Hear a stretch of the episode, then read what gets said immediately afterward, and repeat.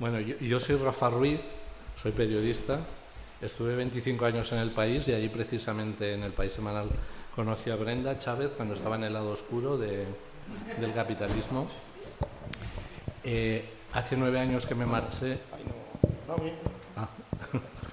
y ahora tengo eh, una revista digital de cultura y medio ambiente que se llama El Asombrario.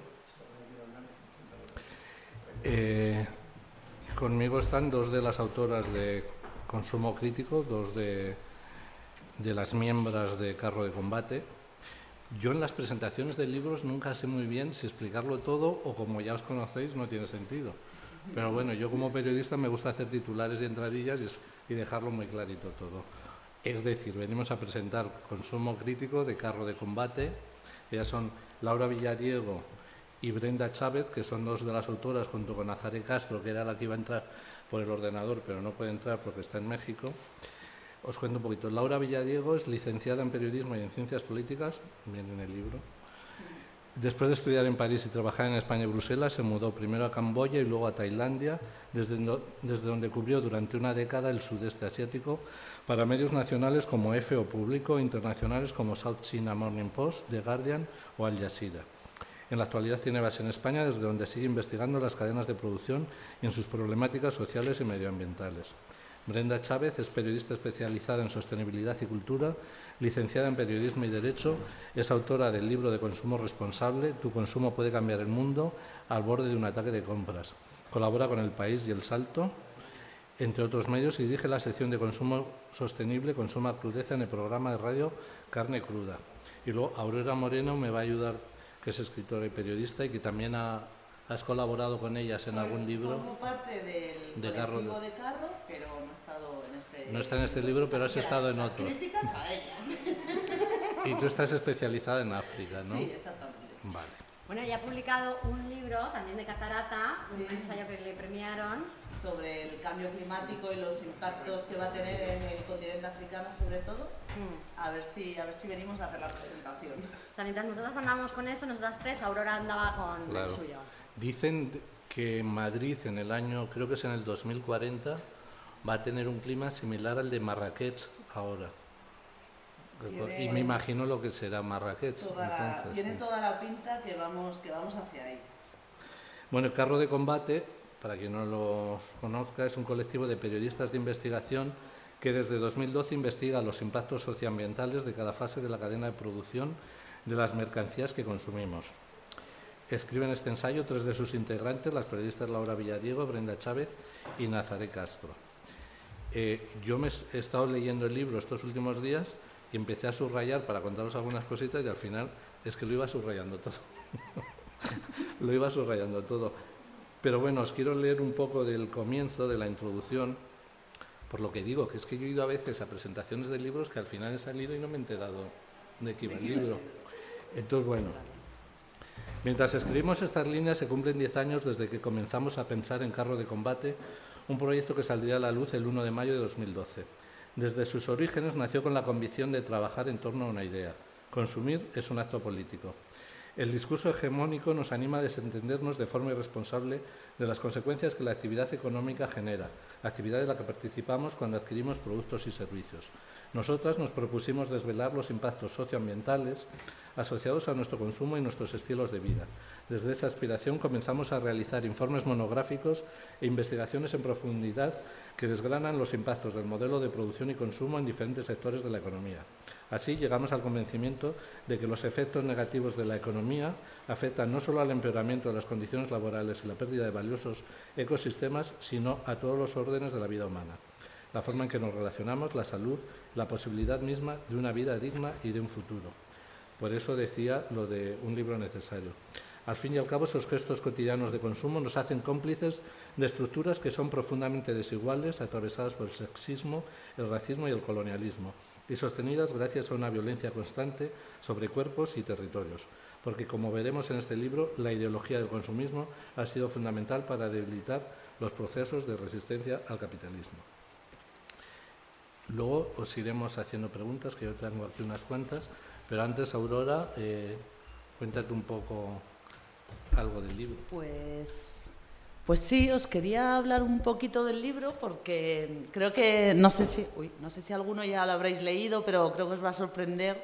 Es un libro que, que conjuga muchas cosas, que empieza haciendo como un recorrido histórico en el que lo mismo nos encontramos a Zola que a los movimientos anticolonialistas, eh, perdón, antiesclavistas de Estados Unidos, a las mujeres amas de casa de La Coruña o, o Diógenes me ha parecido que solo ya en la introducción, ¿no? Como que nos llevaba a ver eh, que el consumo y que los movimientos eh, a favor del planeta o a favor de otras maneras de consumir son en realidad mucho más antiguos de lo que pensábamos y, esa parte creo que es para reflexionar porque llevamos tanto tiempo trabajando o hablando sobre esto y al final, bueno, parece que cada vez entramos más en la rueda.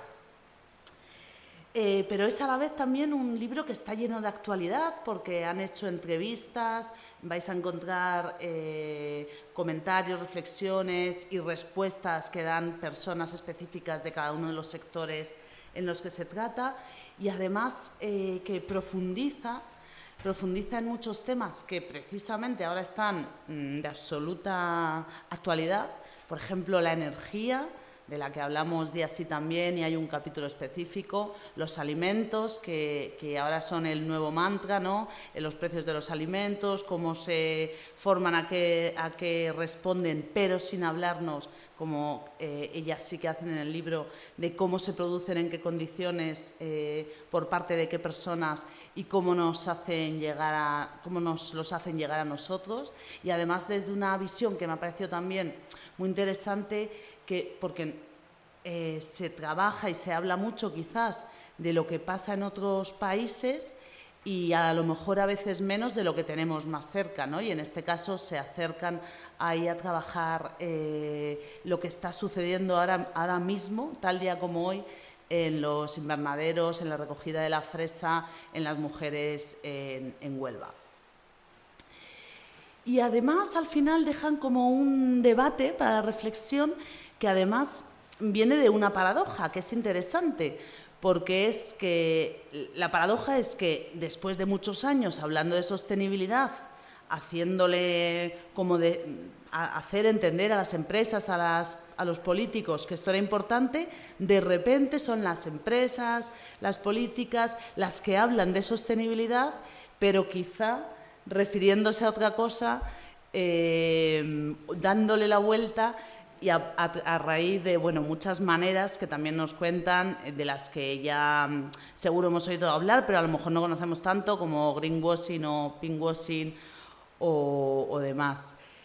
Eh, y por supuesto que siempre es como uno de los objetivos de, de Carro, ofrecen alternativas, posibilidades, eh, nos cuentan las luchas de personas y de colectivos que no tienen tanto espacio en otros lugares y que a lo mejor no tantas veces han estado en, muchos libros. Así que bueno, yo creo que hacen la vuelta completa y que merece mucho la pena leerlo. Ahora les vamos a ir haciendo unas preguntillas para que nos den algunas ideas sin contárnoslo todo. El libro está tan bien escrito y tan bien documentado que es una, una maravilla y sin erratas. Eh, hablando de Diógenes, es que esto me llega mucho al alma y quiero, y ya que son las primeras líneas del primer capítulo, o sea, ¿de qué os suena a vosotros Diógenes? Del síndrome de Diógenes. El síndrome de Diógenes de acumular todo, ¿no? Pues fijaros si ha habido fake news y manipulación y móvil a lo largo de la historia, que este hombre representaba todo lo contrario. Mm. Fue el primer minimalista.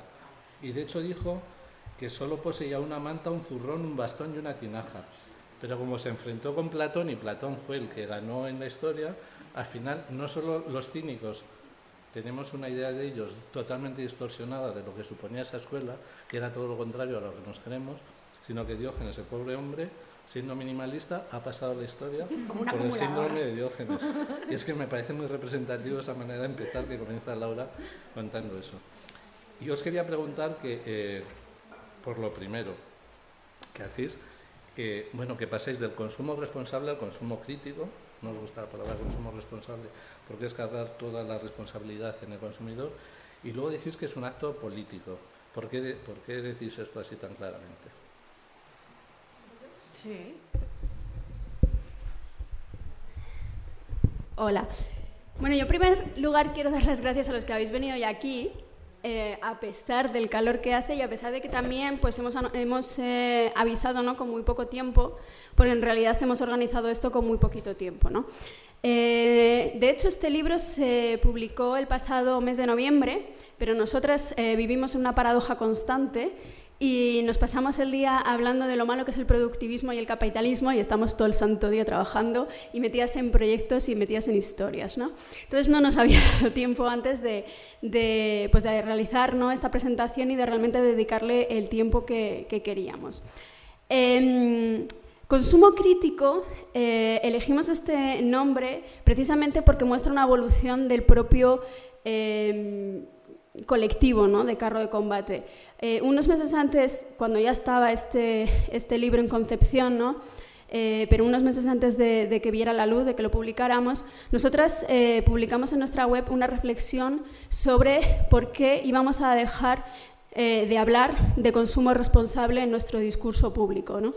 Y vamos a dejar de utilizar este término, salvo más allá para hashtags y alguna cosa así, pues Em, mínima, ¿no? porque nos parecía que ese concepto eh, era muy perverso. ¿no? Y nosotras éramos las primeras culpables en haberlo utilizado durante muchos años, casi una década, para hablar precisamente ¿no? de, esa, eh, de, esa, visión política del consumo, pero eh, nos parecía ¿no? que em, ese concepto estaba siendo eh, manipulado por, por, parte de las industrias y de las grandes empresas, precisamente para hacer eso que nosotros no queríamos que se hiciera, ¿no? que es poner en los hombros de los consumidores y de las consumidoras todo el peso sobre eh, esos cambios políticos. ¿no? Porque nosotros siempre decimos que el consumo es un acto político, también decimos que la primera batalla es, de la, es la de la información en ese caso, pero eso no quiere decir que el hecho de que el consumo sea un acto político que todas las batallas tienen que librarse en, eh, el ámbito del consumo. ¿no? Al final, eh, para nosotros el consumo no deja de ser un poco la, última herramienta, ¿no? La, última arma que nos han dejado posible de lucha, porque eh, está visto, ¿no? y creo que ya nos lo han demostrado pues en numerosas ocasiones, que si no hay ¿no? una oposición eh, frontal por parte de la sociedad civil, las cosas no cambian, ¿no? Y eh, bueno, pues eh, em, es algo ¿no? que precisamente es lo que analizamos en este libro, ¿no? Cómo a lo largo de la historia el consumo ha sido realmente pues, un arma política que se ha utilizado precisamente para confrontar a esos poderes económicos y, políticos que estaban bueno, pues, em, pues acaparando ¿no? recursos tanto económicos como, como sociales. Eh, bueno, pues eh, nosotros simplemente ¿no? con este libro intentamos hacer un pequeño homenaje pues, a todos esos eh, activistas, todos esos movimientos que nos han enseñado el camino. ¿no? Nosotras tampoco es que seamos unas, pues, unas pioneras en esto, llevamos no hay muchos siglos y de hecho ¿no? ya, lo, ya lo comentaba Rafa, ¿no? el libro empieza con la historia de Diógenes como él es el primer eh, personaje ¿no? que eh, se confronta a esa incomodidad eh, sobre la posesión ¿no? de, los objetos materiales. Y es una constante ¿no? que ha estado en nuestra historia y que se, pues, se agravó mucho más con la llegada del, capitalismo, porque esta llegada ¿no? también vino con unas crecientes desigualdades sociales y económicas. Yo quería, al hilo de esto, quería preguntaros nos oís sin el micrófono. Pero existe. Se oye mejor con el micrófono. ¿Existe ahora un momento distinto a los que retratáis a, a, lo largo de la historia? ¿Estamos en un momento en que las cosas realmente pueden cambiar, en los que hay más conciencia crítica? ¿Estamos en un momento distinto de la historia? ¿Va a cambiar algo en una encrucijada? ¿Por el cambio climático? ¿Por las mm. pandemias? Pues no, yo con e, se me oye, no, sí, no. Sí. Con, Vale. Em, con eso planteas, tengo como sentimientos encontrados, porque eh, estamos en un momento diferente, tenemos un montón de información, desde luego que no tenían muchas generaciones, de alternativas, de impactos de lo que está pasando, pero que esa información movilice una acción eh, no a nivel individual, sino también a nivel social. O sea, una persona individualmente quiere seguramente querrá poder prescindir del coche, ir andando, ir en bicicleta, pero si resulta que es que eh, vive en el extrarradio, se tiene que desplazar a una oficina eh, y su plan de vida no hay transporte público, no hay unas políticas públicas que favorezcan una movilidad sostenible, pues no va a poder hacerlo. Entonces, estamos en ese momento en el que hay muchísima información de todo, a todos los niveles, a nivel eh, de prácticas individuales, a nivel teórico, los científicos, eh, los impactos que el consumo eh, tiene en, el medio ambiente, que es incluso más, más grave, ¿no? Naciones Unidas ya dijo que era incluso más grave los impactos de la producción y el consumo que los de la sobrepoblación del planeta. Entonces, toda esa información la tenemos, lo que no hay es eh, articulado cómo nos vamos a organizar para, para ponerle soluciones. Y entonces tenemos por, una parte un panorama eh, de empresas, que en general son grandes multinacionales, que más además desde la pandemia ¿no? nos están contando, o sea, yo, yo no tengo televisión, veo la televisión en el ordenador, pero me aparece publicidad, eh, no lo sé, dos de cada tres anuncios utilizan la palabra sostenibilidad o ecológico como reclamo. Entonces, lo estamos teniendo constantemente pero no sabemos qué es la sostenibilidad, qué implica que un producto sea más ecológico que el otro, ni siquiera en esos planes que tenemos de cero emisiones a nivel nacional, europeo y tal, eh, sabemos si esos planes de cero emisiones nos van a llevar a un escenario mejor y si eso no es solo una contabilidad, una, contabilidad climática eh, que justifique las buenas intenciones de las empresas y, los, y las administraciones. Entonces es un momento, eh, pues eso, como muy paradójico en, todos los sentidos. Eh, creo que la gente es más permeable a, consumir de manera más sostenible, pero creo que alrededor de todo esto hay muchísima desinformación, eh, mucho ruido y muy poca claridad. Otra preguntita y te dejo, Aurora.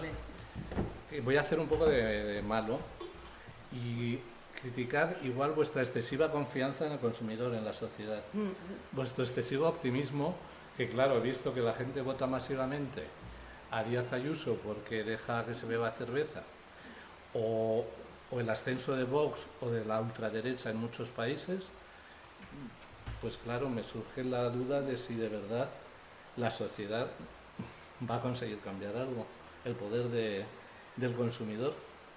No lo Sí, No sois excesivamente optimista. Yo no soy nada optimista. No sé si eso es lo que te ha parecido en el libro, pero yo no lo soy. De hecho, yo creo que estamos en una encrucijada y creo que vamos a colapsar.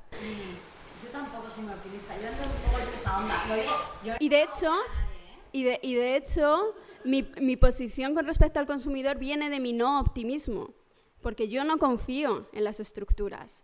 Y creo que la única forma, la única herramienta que nos queda, si es que nos queda alguna, es esa.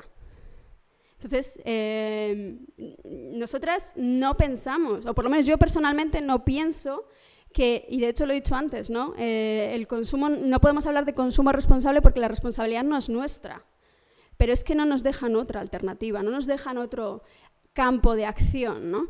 Y mm, sobre todo, ¿no? Porque además eh, se está viendo ¿no? ahora con la taxonomía verde. Eh, llevamos eh, desde la COP25 eh, la Unión Europea diciendo que ellos se comprometen a descarbonización completa en 2050. Y vienen ahora a decirnos que taxonomía verde significa también gas. ¿Qué clase de broma es esa, sabes? antes de la guerra. Antes de la guerra, ya. claro, claro.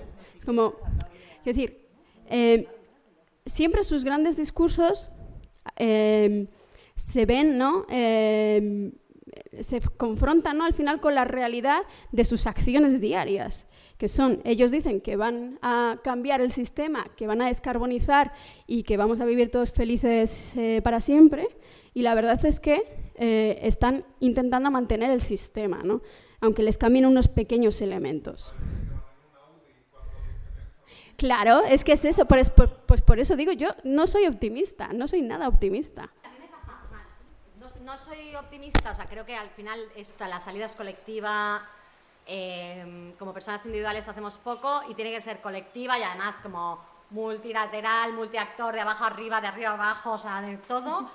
Eh, pero, pero luego sí que de repente creo que em, o sea, me imagino que por justificarme mi vida y mi trabajo, creo que, eh, sí que creo que las personas tenemos que ser más conscientes de qué hay detrás de, lo que consumimos y de cómo se producen nuestros bienes y servicios, pero no por la mera curiosidad, sino porque realmente detrás de todo eso eh, hay un montón de intereses que al final es nuestra economía, es cómo funciona nuestra política. Es por lo que se aprueban unas leyes muchas veces en Europa o no, porque hay un lobby de una serie de determinadas empresas que están haciendo eso. Entonces, lo que hay detrás de nuestro consumo, que también decimos que es un acto político, es pura política y es pura economía. Realmente el consumo nos sirve casi de excusa para hablar de un modelo productivo, o sea, de cómo se hacen nuestros bienes y servicios, y sobre todo hablar de un modelo económico que disfunciona y que se ha generado esta realidad de consumo y de producción y esta economía basada en un crecimiento sin límites en un planeta finito, es que algo no lo estamos viendo bien. Entonces es una... El consumo también es una forma de, cuestionar con algo que es muy cercano y que hacemos al día, a día el sistema en el, en el que estamos, el sistema imperante. Que el sistema imperante por esa crítica vaya a, a cambiar, pues no lo sé, no, no, yo ahí no soy nada, optimista. hay una frase de Eduardo Galeano que a mí me encanta, que dice, seamos optimistas, dejemos el pesimismo para tiempos mejores. Venga, yo voy a poner un punto de optimismo precisamente porque en el libro se habla de, mm, de acciones que no funcionaron, pero también de otras que sí, ¿no? de además de herramientas que se han utilizado, de cómo todas tienen sus dificultades, pero sí quería que nos contaseis un poco sobre eso. Sobre, por ejemplo, me, parece muy interesante que se dice, las jornaleras de la fresa dicen, eh, no hagáis boicot a la fresa porque al final lo que termina, esto es eh, dificultando mi, mi propia vida laboral. Pero sí que podéis eh, comprar y elegir los productos eh, que vienen con determinada certificación. ¿O cómo contáis que la primera certificación, como ahora la entendemos, vino ya, White Label, en los años de, los movimientos anti, antiesclavistas, de los trabajos que estaban hechos? Se ha acabado con un montón de cosas, se ha mejorado mucho en muchos aspectos en los últimos 200 años y seguro que, que podemos hacer a ver, ¿qué os ha, os ha llamado más la atención, yo que sé, de la investigación? ¿Qué es los, los colectivos, los movimientos que más, que más nos pueden iluminar?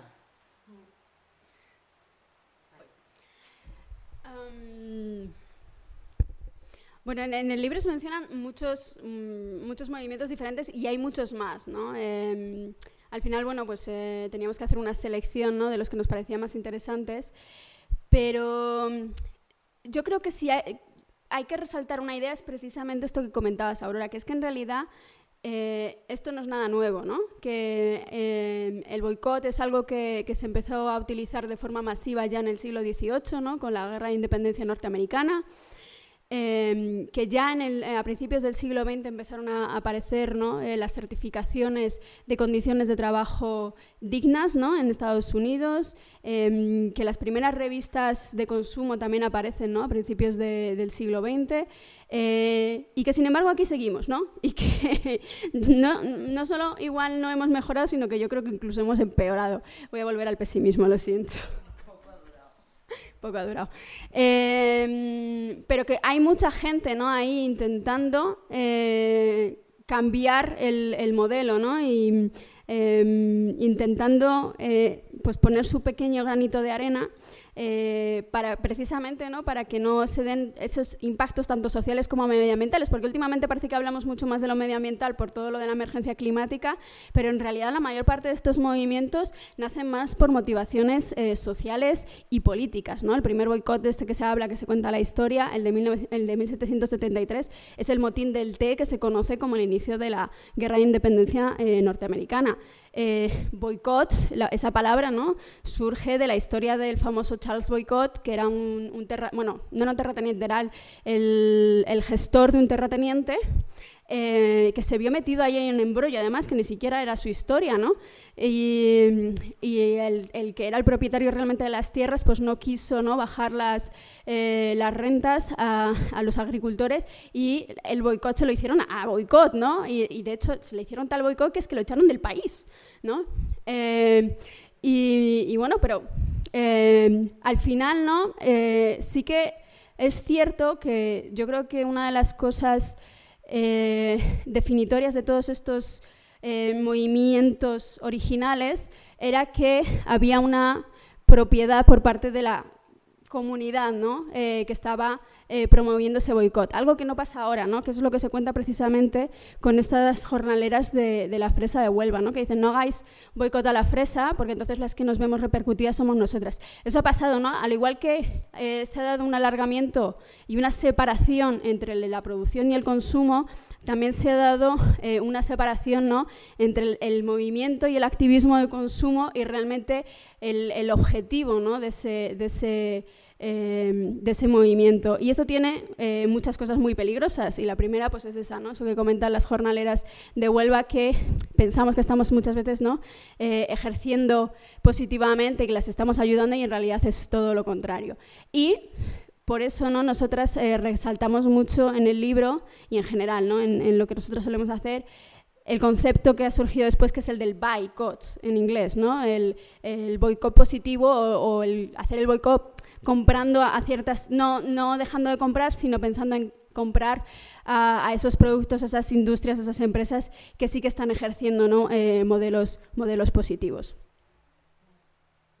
Respecto las cosas que, nos han sorprendido, decías, yo solo he hecho un capítulo, yo soy la que menos, la que menos ha currado en el libro, o sea, tenemos muchas cosas, estamos muy desinficadas, se nos alapa mucho el trabajo, pero yo la verdad es que estamos presentando un libro que soy la que menos he trabajado.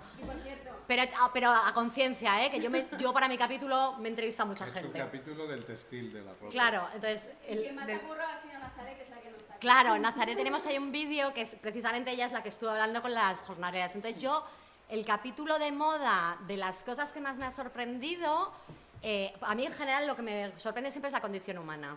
O sea, lo, estupenda que es la gente, eh, que se ponga, ¿no? La gente que se tira la manta a la cabeza y se pone a sacar proyectos, pues eso, para eh, sacar, eh, tener una vida digna a mujeres víctimas de la trata, ¿no? Como ellas lo abordan o customizando, o familias, o ese, tipo de proyectos como de integración social, pues por ejemplo, Traperos de Maús o Recu Madrid, que también, pues bueno, o sea, que de repente hacen de los residuos virtud, eh, están integrando sociolaboralmente a personas eh, y encima están siendo pioneros en el reciclaje de residuos, que la normativa no se lo va a poner en nada, pero bueno, se lleva haciendo mucho tiempo y si no fuese realmente por estos recuperadores o estos transformadores o tal, eh, pues íbamos a estar, bueno, pues como en el desierto de Atacama, ¿no? Llenos de, de, tejidos y de textiles por todas partes. Entonces, a mí me sorprende mucho eso, la,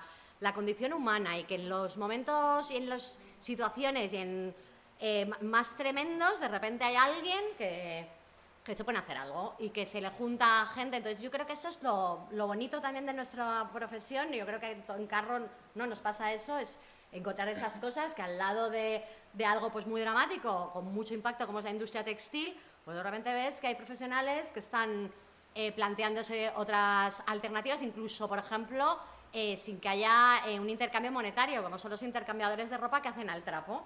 Eh, a mí, por ejemplo, ese tipo de reflexiones en una industria como es la moda, con el impacto que tiene y basada en una sobreproducción y un consumismo, me parecen refrescantes, refrescantes y me parecen radicales. O sea que los intercambiadores, por ejemplo, que se plantea el trapo, tú dejes la ropa que te sobra, que nos sobra toneladas a todo el mundo, la gente coja y que puede, y son como, ¿no? como tiendas, realmente son espacios que montan como tiendas, que puedas tener una experiencia supuestamente de compra, pero que no sea una compra, que tengas una experiencia de desmercantilización de tu armario, pues oye, yo cuando de repente encuentras una cosa de esas, dices, ole, ¿sabes? Por esto me, vale toda la pena todos los datos que me he chupado de, residuos, la mierda greenwashings que me he visto, estos que me han vendido la moto, y de repente dices, joder, pues estas, fíjate, eh, pues muy bien. Yo creo que ese tipo de cosas merecen mucho la pena. Qué alegría saberlo porque justo de la moda os quería yo preguntar por algunos datos que nos devuelven al pesimismo de las preguntas anteriores. Eh, esta semana, esta semana, yo creo que ha sido hoy mismo o ayer, eh, eh, una noticia decía que hemos que se devuelve más ropa ya de la que se compra, de la que se queda la, la gente. Y hace dos semanas, aquí en Madrid, una tienda, leí que había una tienda eh, de, una, de una firma china, había abierto aquí una tienda emergente o no sé cómo, eh, efímera, eso es. Eh, y entonces, bueno, aparte de las colas, aparte de la gente ¿no? Eh, cosificada, o sea, obsesionada por esto, también me llamó la atención que decía, esta firma se ha puesto en boga porque ha superado al modelo de Amancio Ortega de renovar muchísimo las, las temporadas, haciendo cada dos semanas. O sea, renovando el, el armario. Y, o sea, debe ser entonces, es verdad que este, este mm, textil, vuelvo a ti porque le dais ahí un capítulo entero, ¿qué, qué, hacemos con el sector de la moda? Pues el sector de la moda, bueno, además que estamos acabando, nosotros estamos acabando ahora un, eh, un informe que iban a ser 10 páginas sobre greenwashing en, la industria de la moda y al final va a ser un informe de 150 páginas, creo que va por ahí. Empezamos, empezamos a recopilar, solo hemos recopilado eh, greenwashing en la moda desde 2019. Nos retrotraemos a unas alianzas de 2017, o sea, para que veáis que no nos remontamos al diógenes en la moda en este informe. Y solo desde 2019 hasta ahora, eh, solo la parte de lavados verdes de greenwashing han sido 70 páginas. Para decodificar el nivel de lavados, porque hay cero emisiones, circularidad, materiales sostenibles, agricultura regenerativa, ganadería regenerativa, eh, todo, tipo de eh, cero residuos, o sea, todo tipo, no ha habido un, concepto, que no haya un concepto que haya parido la sostenibilidad de los movimientos sociales o ecológicos que no haya fagocitado la industria. Entonces, lo que iba a empezar a ser, iba a ser realmente un reportaje de 10 páginas, se ha convertido en un informe de 150 páginas. Esta es un poco la historia en ese, en ese informe, que eso me lo ha traído a la cabeza, se habla ya de las devoluciones, claro, porque lo que ha traído la venta online es una cantidad de devoluciones, con eso de que yo me lo pruebo en casa, hago el probador en casa, entonces vuelta, ¿no? Entonces hay una cosa que es la logística que llega a nosotros, pero luego está la logística inversa que es todavía mucho más complicada. Y ahí además hay muchísimos nuevos agentes. Y luego, eh, pues bueno, todo eso... Eh, lo, que está pasando en la moda es que por mucho que digiera todos esos conceptos, eh, vive en una situación de tal nivel de aceleración que no deja de crecer y no deja de incorporar todo eso a más, a más, a más. Entonces, eh, pues bueno, no, sé en qué punto estás, pero yo sí que vi lo de Sen, que es la firma esta mm. china, eh, y claro, pensé, pues esto habrá que investigarlo en algún momento. Y lo, y lo primero que pensé fueron, fíjate, en, el, en el problema de los uigures que ha habido en China, y pensé, pues eso, tan barato, tan barato de Shen, pues seguramente eso viene de, de Xi'an o vienen de los... O sea, algún o sea ese, ese, esos precios... O sea, si ya Inditex es una cosa muchas veces escandalosa, o Primark o H&M, ¿no? Eh, ya lo de Shen, eh, pues bueno, será un trabajo forzoso, semi-esclavo o, o algo por el estilo. Pero es muy paradójico que todo eso ocurra en la industria que precisamente se supone es más glamurosa y que es más cool. Si investigas mucho lo de China, cualquier día en los restaurantes chinos nos encontraremos un plato que sea Brenda, Brenda feliz o algo así. Brenda Chusos. Así que no, investigues demasiado eso.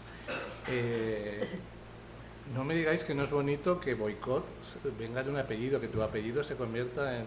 Ya me gustaría a mí que alguna vez dijeran hacer un Ruiz o hacer un Villadiego. Bueno, hacer un Villadiego sí, ese, ese, ya existe.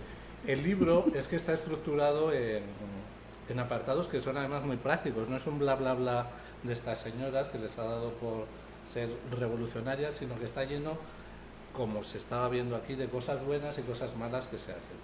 Y aparte de la ropa, se habla también de la energía, del capitalismo, de los datos y de la vigilancia y de la alimentación y ya que habéis hablado de la ropa, me gustaría también hablar algo de la alimentación, que a fin de cuentas es la base de la salud. Y, algo muy concreto, porque a mí me gusta, porque es un libro muy práctico, porque da muchos tics de, cosas que podemos hacer bien. Alguien, algo que se está haciendo muy mal y algo que se está haciendo muy bien en alimentación. Pero con ejemplos concretos, porque aquí habláis de Nestlé, por ejemplo, y de, de muchos casos concretos en alimentación. ¿Qué alimentación quién lo ha hecho? Lo ha hecho Nazaret en realidad, pero podemos hablar de alimentación. Algo que se ha hecho muy mal, en realidad alimentación no se puede hablar de alimentación, se tiene que hablar de agroindustria, porque la alimentación ya no se separa de todos los otros usos que tienen las materias primas. Y yo creo que eso es una de las cosas más trágicas que le ha pasado a la alimentación y, que está haciendo que nuestro sistema alimentario se esté convirtiendo en lo que se ha convertido. ¿no? Eh, y esto es algo que en realidad contábamos con mucha extensión en el libro anterior, eh, haciendo más publicidad. Eh, que se llamaba Los monocultivos que conquistaron el mundo, en el que precisamente analizábamos cómo se había dado esa progresión. Ahí estaba Aurora, en el que analizábamos ¿no? esta progresión de la agroindustria y cómo no a base de, unos eh, monocultivos ¿no? que se habían sucedido a lo largo de la historia, se había profundizado en este modelo en el que el objetivo ya no era producir comida, sino producir insumos y vender ese insumo eh, al, mejor postor, ¿no? Y según eh, lo que se vendiese más caro en ese momento, pues se dedicaba esa materia prima a una cosa u otra, ¿no? Ya fuese alimentación, eh, o ya fuese, por ejemplo, eh, biocombustibles, eh, materias primas para cosméticos, bioplásticos cada vez más, bueno, pues piensos, ¿no? Ahora también. entonces ya, no se puede hablar de alimentación, ¿no? Ahora tenemos que hablar de, de agroindustria. Por otra parte, también cada vez menos, yo creo, se puede hablar menos de alimentos y más de ingeribles, de cosas que te puedes meter al estómago sin morirte súbitamente, pero que eso no te alimenta ni te nutre, ¿no? Eh, que es el modelo ¿no? hacia el que está yendo la gran industria. Eh, precisamente basado en estas materias primas, ¿no? porque al final no dejan de ser materias primas eh, que tienen unas cualidades de hacer ¿no? estos ingeribles eh, muy apetitosos, eh, muy adictivos, pero que realmente pues, no, no, son nada nutritivos. ¿no? Y una cosa positiva que se está dando es que creo que realmente por fin empezamos, empezamos solo así como muy tímidamente, pero empezamos a darnos cuenta de que eh, la forma en que producimos los alimentos es casi más importante que ninguna otra cosa. Em, nos estamos quedando sin suelos. Eh, la FAO dice que en unos, creo que lo dijo en 2014, eran 60 años, pues ahora nos quedan muchos menos, eh, de productividad de los suelos si seguimos eh, desgastándolos de la manera que hemos estado haciendo hasta ahora. y cada vez más se está promocionando otro tipo de, de agricultura. ¿no? Y yo creo que todavía es muy incipiente, pero mira, yo aquí sí que soy un poco optimista, o voy a intentar serlo, y yo creo que ahí está la clave. ¿no? Em, yo incluso siempre digo que incluso más importante que, la energía es, el cambio del sistema eh, de producción de, alimentos. Em, y, bueno, em, creo que sí podemos ¿no? realmente reducir esas eh, cadenas de producción, de suministro eh, a entornos cercanos y promover una agricultura mucho más, eh, pues, mucho más sostenible, ¿no? Porque es que al final y al cabo, pues bueno, y es que además vamos a tener que hacerlo, ¿eh? no, no hay ninguna duda, pero por, una cosa muy simple, eh, en muy pocos años nos quedamos sin fertilizantes, entonces eh, el Claro, porque al final la, base de producción del fertilizante es el gas, ¿no? Y nos estamos quedando sin gas eh, y bueno, pues eh, es que no, nos va a quedar otra. Entonces, pues mira, pues soy optimista por culpa de que vamos a colapsar en realidad, pero bueno, eh, es... también con lo del, optimismo, simplemente porque, fíjate, a nosotras desde la pandemia muchos temas que nosotros andábamos tocando un poco en plan frikis, se han puesto, no fue como el, aceite de palma, aquí mis compañeras fueron pioneras en investigar el aceite de palma. De repente hubo un momento, ¿no? Que el aceite de palma está en todos los telediarios, qué tal y no sé qué, y aquí estas mujeres sabían lo que más. Pues con, con lo que, va a pasar por la pandemia también nos ha pasado que de repente muchos de nuestros temas, que son un poco de eso, un poco de, de, frikis y de andar un poco en cosas muy específicas, eh, están todos los días en el telediario. O sea, todos los días estamos hablando de las cosas que nos están faltando en los supermercados, del grano, de la guerra de Ucrania. Realmente eh, está, está habiendo una especie de aprendizaje masivo en la gente de un montón de cuestiones de cómo llega a los supermercados, llega la comida, ¿no? Con el confinamiento, cómo llegaban las, las cadenas, quién estaba eh, yendo al campo a recoger las cosas, quién podía ir, quién no, qué, qué, pasaba con los jornaleros, el hacinamiento de la industria cárnica, ¿no? Esos contagios que había. No, ahora con la guerra de Ucrania también el grano, qué está pasando con el grano, los piensos, cómo se encarecen. Entonces, de repente está ocurriendo eh, que, que, todo al final está, está muy relacionado. Entonces yo creo que también ahí, eh, pues bueno, esa toma así de conciencia colectiva, individual y sobre todo también a los políticos, ¿no? y a los, y a los policy makers en Europa, el darse cuenta de que la transición energética hay que hacerla sí o sí, pero no por la guerra de Ucrania, sino porque es que hay que hacerla, porque no, tenemos un sistema energético que es una chifladura de dependencias de otros países vinculados a guerras, a impactos socioambientales, a tal, pero y eso ocurre también en la alimentación, ¿no? Nos estamos trayendo eh, alimentos de otros lugares del mundo. Una de las investigaciones que hemos hecho, por ejemplo, es de la huella hídrica, nos estamos trayendo agua de otros países, ¿no?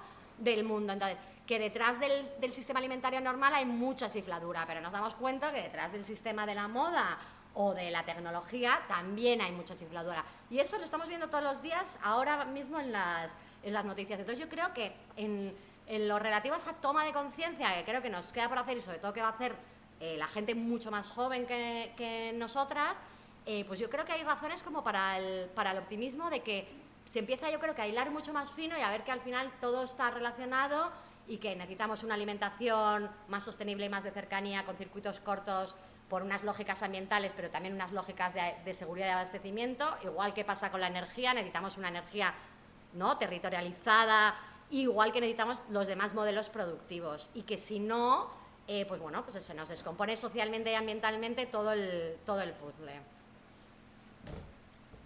Pues Justo me has casi respondido, porque yo te iba a preguntar por la energía, porque efectivamente creo que energía y, la industria agroalimentaria están muy entretejidas.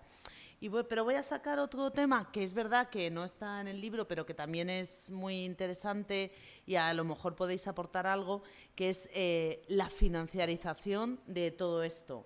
Como especialmente en el, en la, en la agroindustria, pero desde luego también en la energía, y cómo a veces, a veces tenemos dificultades de que nos faltan realmente y a veces lo que tenemos es, eh, ¿cómo se dice?, eh, restricciones porque interesa a alguien que no o que suban los precios de determinados alimentos también eh, y energías.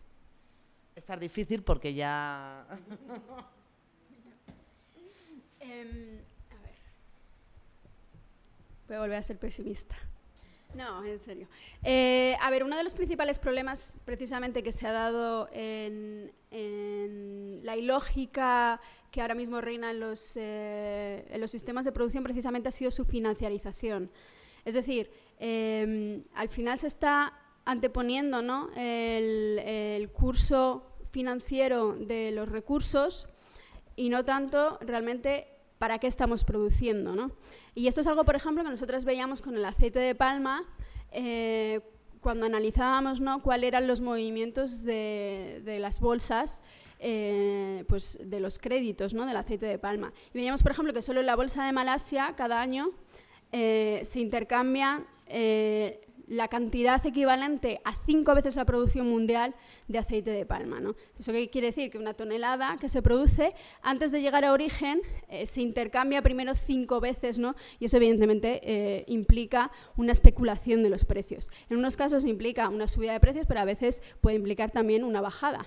Eh, eso depende también pues, un poco de, de, la situación financiera de cada momento. ¿no?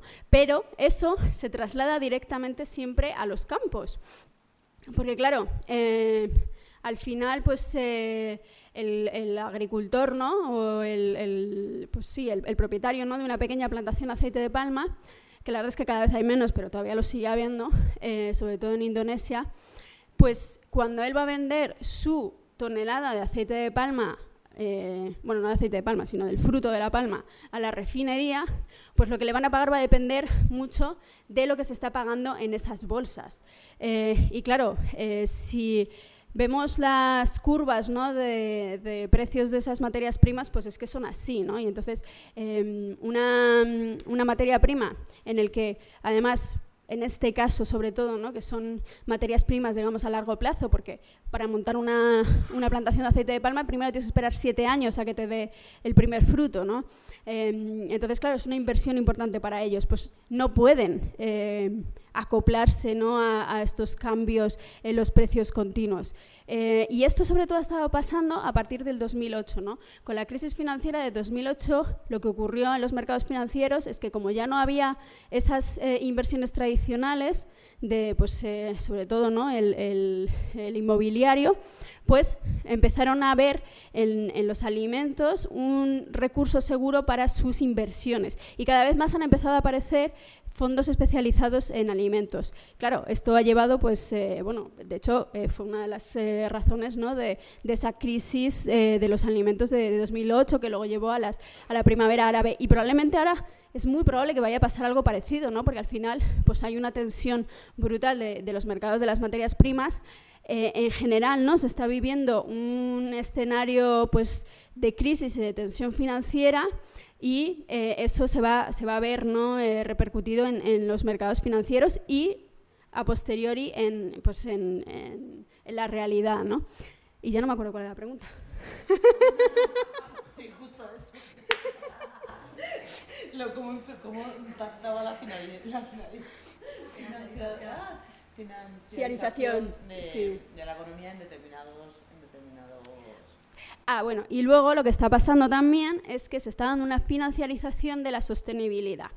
Entonces, eh, claro, al final lo que está pasando con el greenwashing, aparte de ser una eh, campaña de lavado eh, de las grandes industrias y de las grandes empresas para que los consumidores, las consumidoras pensamos, pensemos que lo están haciendo súper bien, es que también es un activo financiero. Entonces, eh, ahora también hay cada vez más pues, carteras de inversión que están especializadas en sostenibilidad. ¿no? Entonces, pues tú dices, bueno, pues si no quieres sentirte mal poniendo tu dinero en, una, en unas inversiones, te ofrecemos esto, no sé qué, pero sí que tiene un rendimiento de la leche. ¿no? Em, y claro, hay una contradicción al final en eso, ¿no? porque eh, toda esa especulación al final va en contra de, lo que es el, normal funcionamiento de, los sistemas de, producción. Eh, así que, ¿tenía que ser optimista? No.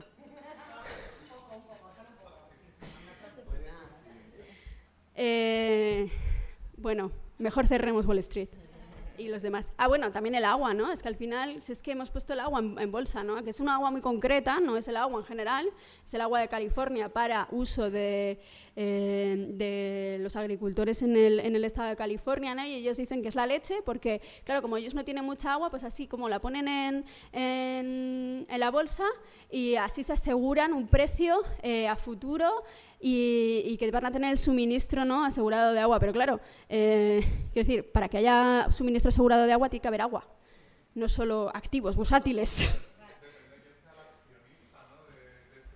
Exacto, y también pasa con las, no con las emisiones. Hemos generado al final las emisiones, eso, eso con lo que estamos midiendo el calentamiento global y tal, al final es una unidad de valor, que es una unidad de cambio, que son toneladas de CO2, que se generan además por un grupo donde había muchísimos financieros y se desarrolla, y realmente al final es un activo que se intercambia, se compensa, eh, pero bueno, es una unidad de cambio, es una unidad de valor. Entonces, eh, hemos generado un mercado, que esto es para hacérselo mirar, para combatir un problema socioambiental. Bueno, el mercado del agua está mal, pero no sé si está mejor las presiones de, por ejemplo, los regantes de Murcia con el trasvase Tajo Segura a cambio de unos votos y que les dan un agua que no existe. claro. Que el chantaje también existe. ¿Y para qué producimos? ¿Para acumular capital?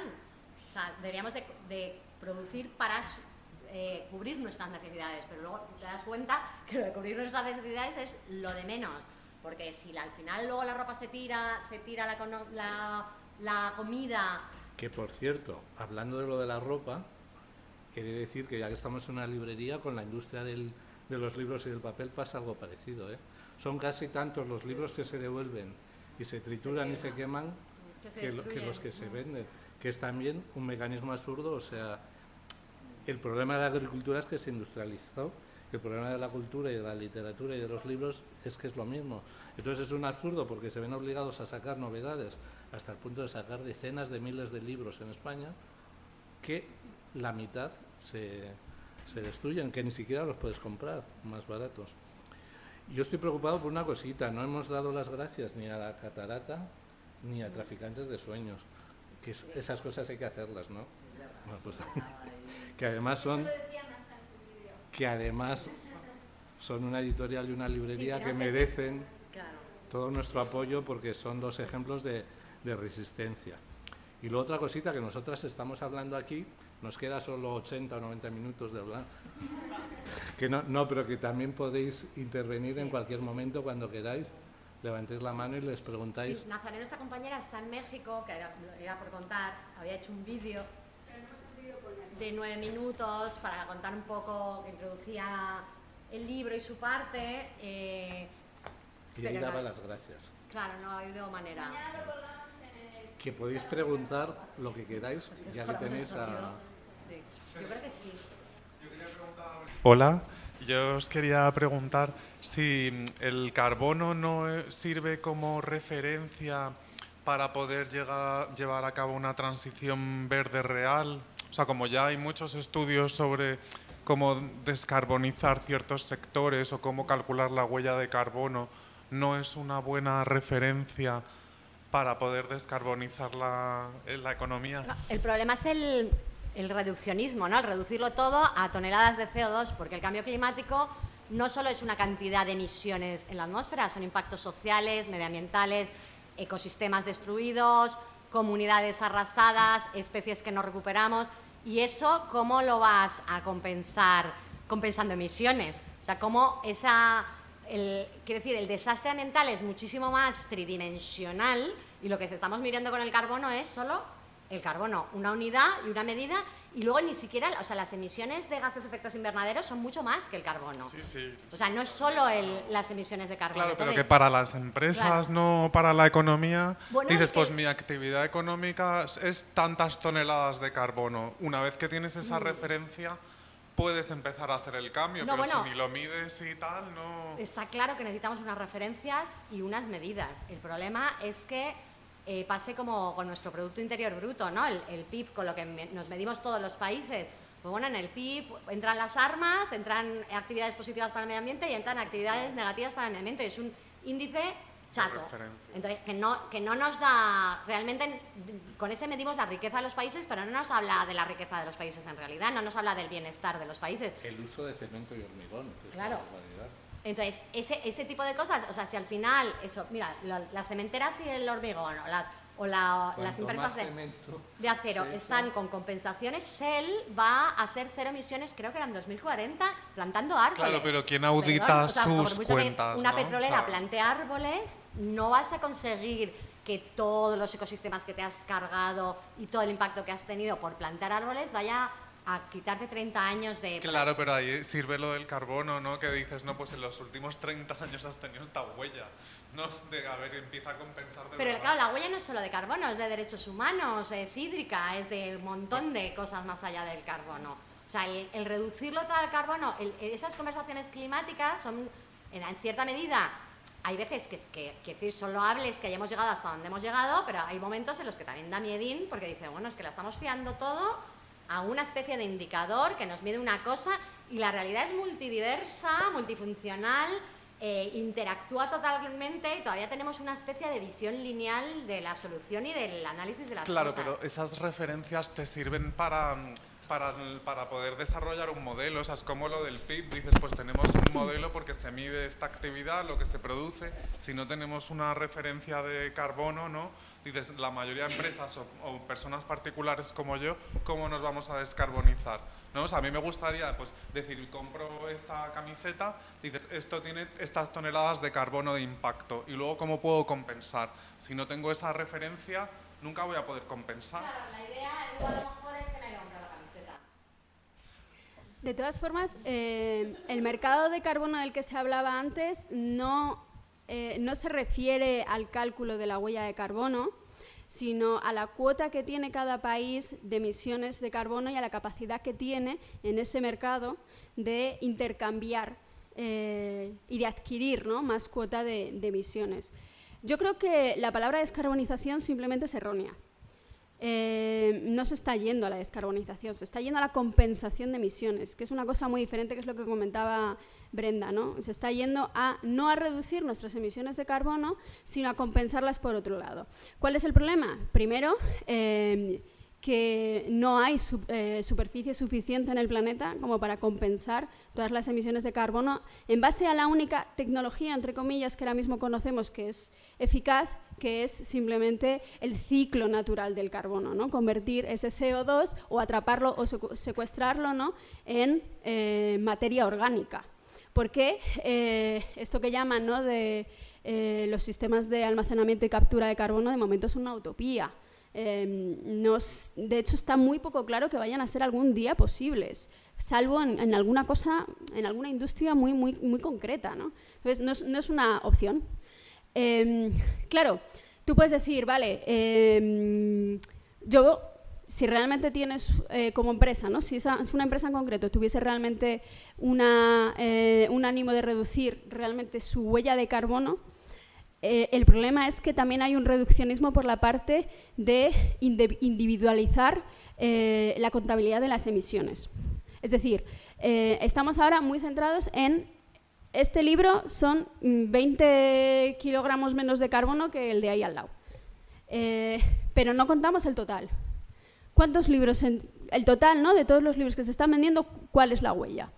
Y esto es algo que yo discutía con la gente de, la mesa redonda eh, para el aceite sostenible, eh, aceite de palma sostenible, porque claro, ellos me decían, me, contaban todos sus estándares, tal, sí, eh, entre ellos reducción de huella de carbono, respeto de las zonas de, alta, de alto valor ecológico, etcétera, etcétera, etcétera.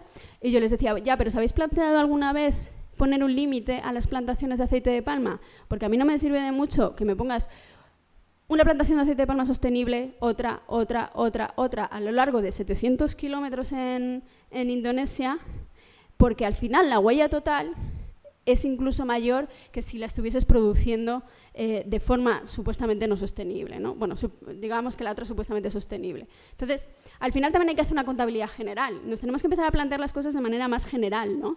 Eh, y no solo de manera individual. Y ya sé que como consumidoras es un poco desesperante eh, decir, bueno, pero que ahora me tengo que poner aquí a analizar el mundo entero ¿no? para comprar un libro.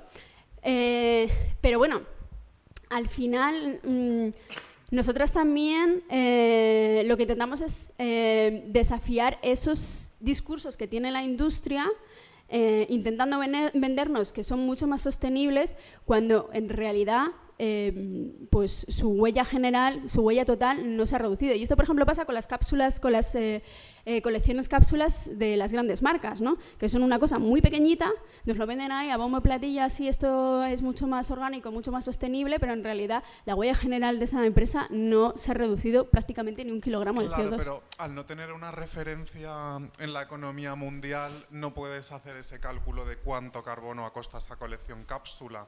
Pero esas, esas referencias existen, esas referencias continuamente las está analizando un montón de gente, entre ellos el IPCC. Claro, pero es un mercado como que se está definiendo, ¿no? O sea, que no tienes una referencia internacional. No, no, el mercado está definido. Lo que, está, lo que se está es renegociando, que es otra cosa diferente. Pero el mercado se estableció con, se estableció con Kioto, ese mercado de emisiones de carbono. Pero es un, es un mercado... no hay una divisa de carbono, por ejemplo. O sea, claro, o sea, estamos hablando ya de economía, ¿no? De, ¿Cómo puedo yo compensar mis emisiones al año, por ejemplo? ¿no? Hombre, tú puedes, si, si, lo que quieres es eso, hay un montón de empresas que tú les puedes dar dinero y lo compensas. Vuelves a la trazabilidad, es que no existe. O sea, no tienes esa trazabilidad real o esa confianza para decir, no, voy a pagar este proyecto y así descarbonizan mi impacto anual.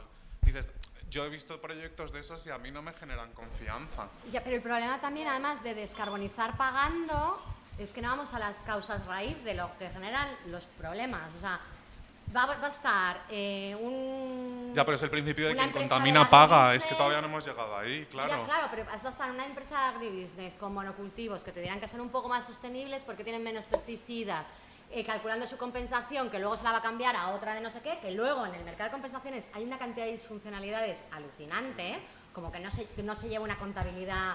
Bueno, es, todo bastante complejo. Eh, y eso no va a hacer que el modelo productivo sea mejor. Hombre, le puedes decir a Inditex de, oye, tienes esta huella de carbono, a ver qué haces. Todavía no se lo podemos decir. claro.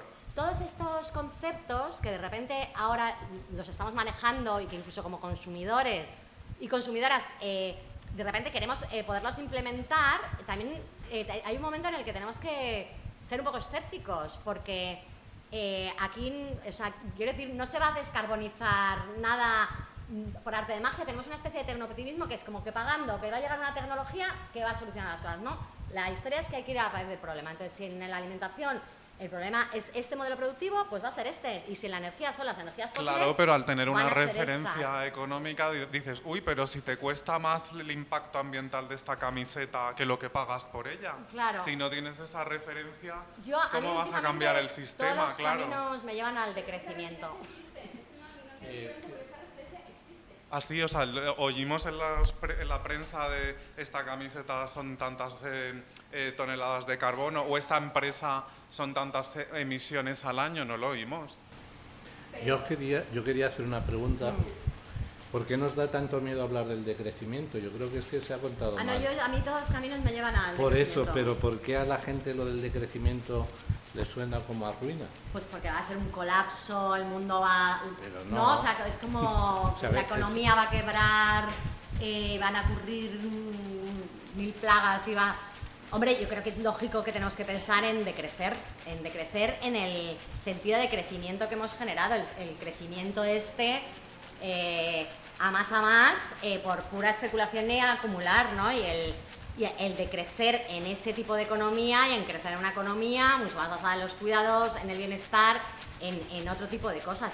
y creo que además las circunstancias eh, lo ponen así. O sea, de repente. Tampoco pasaría nada. Y no pasaría nada, y tampoco para lo que estamos creciendo en esta cosa tan especulativa, yo creo que es mucho esfuerzo para, para, lo poco que se crece. Entonces, pues ya no crezcamos. Porque yo creo que a veces la solución no está en la respuesta, sino en cómo se hace la pregunta.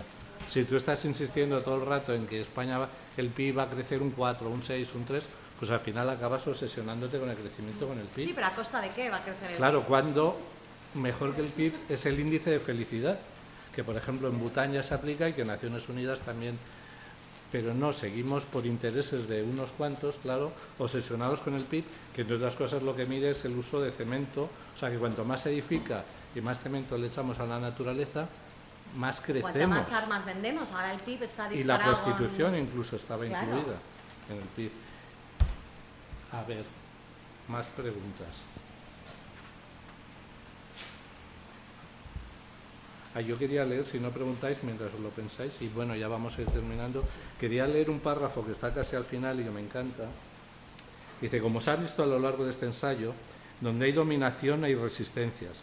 Es más, los cada vez más afinados mecanismos del orden neoliberal para cooptar a los activistas y metabolizar sus propuestas hablan de la debilidad de unas estructuras llamadas a derrumbarse. Quienes militan en la economía social suelen ser muy conscientes de hasta qué punto sus iniciativas, por pequeñas que sean, caminan en la dirección de ensayar mundos nuevos, de pensar desde la praxis alternativas económicas a un sistema decadente. Mundos nuevos donde las cadenas de producción, distribución y consumo se acercan, donde se recupera la conciencia de las relaciones humanas que componen los intercambios comerciales, donde la ética y la justicia vuelven a recuperar un lugar, en detrimento de un mundo en el que nos habíamos acostumbrado a pensar que el más fuerte está legitimado a imponer su voluntad.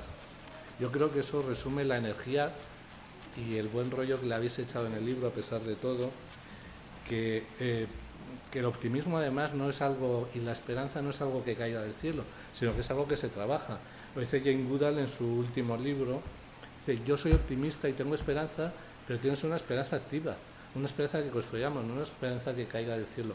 Por eso en este libro, que además habla de mucha gente buena, que hace buenas cosas, es eh, la lectura ideal para el verano. Pero qué bien. O sea, un aplauso para estas dos personas